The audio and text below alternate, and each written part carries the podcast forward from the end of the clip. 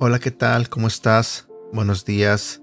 Mi nombre es Edgar y este es el devocional de Aprendiendo Juntos. Hoy quiero compartir contigo un tema que se titula ¿Quién como tú?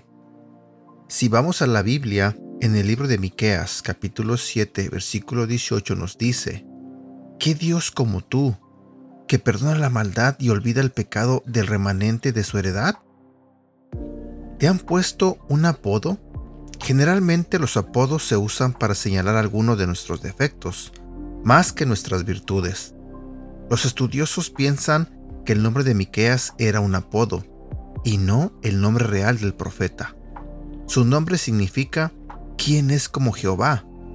En otras palabras, ¿quién como Dios?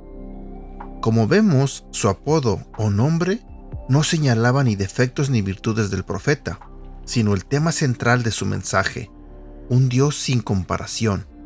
Los lectores de la época solo debían mirar alrededor para descubrir que el resto de los dioses era vengativo. ¿Qué otro Dios pasaría por alto los pecados de su pueblo? ¿Qué otro Dios se deleitaba en mostrar su amor inagotable? Hoy día podemos realizar el mismo ejercicio. Asómate a las religiones y a las cosmovisiones modernas. El dinero, la fama, el poder, ¿acaso arrojan nuestros pecados al mar? ¿Los dioses de piedra y las deidades místicas muestran fidelidad? No hay Dios como el gran yo soy.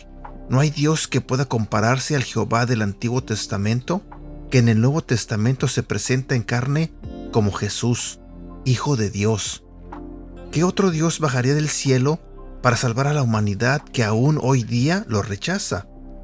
Nuestro Dios es inagualable. Frase para recordar, al único y sabio Dios, nuestro Salvador, sea gloria y majestad, imperio y potencia, ahora y por todos los siglos. Atentamente, Judas. Y bueno, espero que este devocional te haya gustado. Espero y hayas conocido un poco más de el Dios en el que creemos. Bueno, cuídate mucho Deseo de todo corazón que tengas un bonito día y que Dios te bendiga.